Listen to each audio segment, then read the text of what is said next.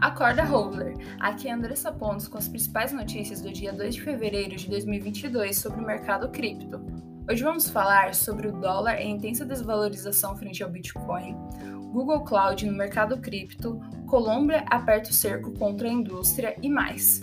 Mas antes, um recado importante. Precisa de dinheiro? Gaste em real e guarde seu Bitcoin. Use crédito com garantia cripto e aproveite os juros mais baixos do Brasil. Só na Rispar o Bitcoin se manteve estável nas últimas 24 horas e iniciou essa quarta-feira na casa dos 38 mil dólares, ou 202 mil reais. Apesar da recente correção da criptomoeda, que assustou os investidores menos experientes, a quantidade de satoshis que poderia ser comprada com um dólar em fevereiro de 2020 para fevereiro de 2022 caiu de 10.656 para 2.638. É uma redução de cerca de mais de 75%, segundo dados do Buy Bitcoin Worldwide. A diferença se dá não apenas pela inflação que o dólar tem sofrido, mas pela intensa valorização do Bitcoin, que aumentou em mais de 300% nos últimos dois anos, mesmo com os episódios de volatilidade. Por isso, sempre frisamos que o importante é mirar no longo prazo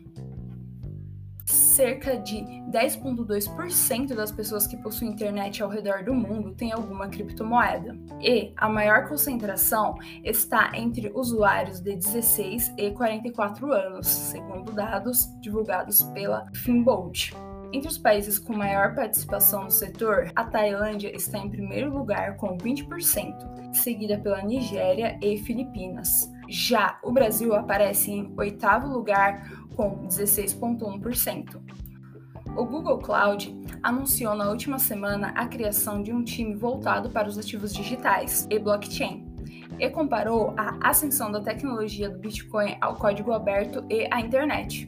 O serviço de computação em nuvem do Google reconheceu que a indústria cripto está mudando a maneira como o mundo armazena e movimenta suas informações e valor. E segundo o anúncio, o objetivo do novo time é oferecer infraestrutura escalável, segura e sustentável para empresas. A nova equipe ajudará os clientes na construção, transação, armazenamento de valor e implantação de novos produtos em plataformas baseadas em blockchain.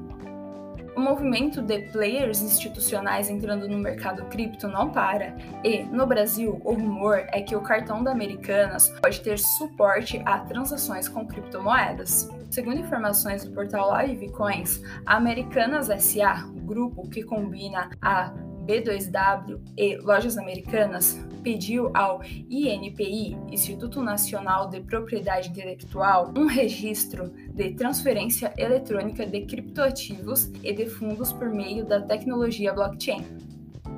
As negociações em Bitcoin e criptomoedas passarão a ser fiscalizadas na Colômbia. A intenção é prevenir e combater a evasão fiscal, lavagem de dinheiro e financiamento do terrorismo, segundo o relatório da Direção Nacional de Impostos e Alfândegas, órgão equivalente à Receita Federal. O país tem uma grande aceitação ao Bitcoin. Centenas de comércios já aceitam criptoativos e, em média, são transacionados 70 bilhões bilhões de dólares em criptomoedas ao mês no país. Além disso, a maior instituição bancária local, o Bancolombia, assumiu parceria com a Gemini em dezembro para oferecer aos seus clientes a opção de compra de Bitcoin.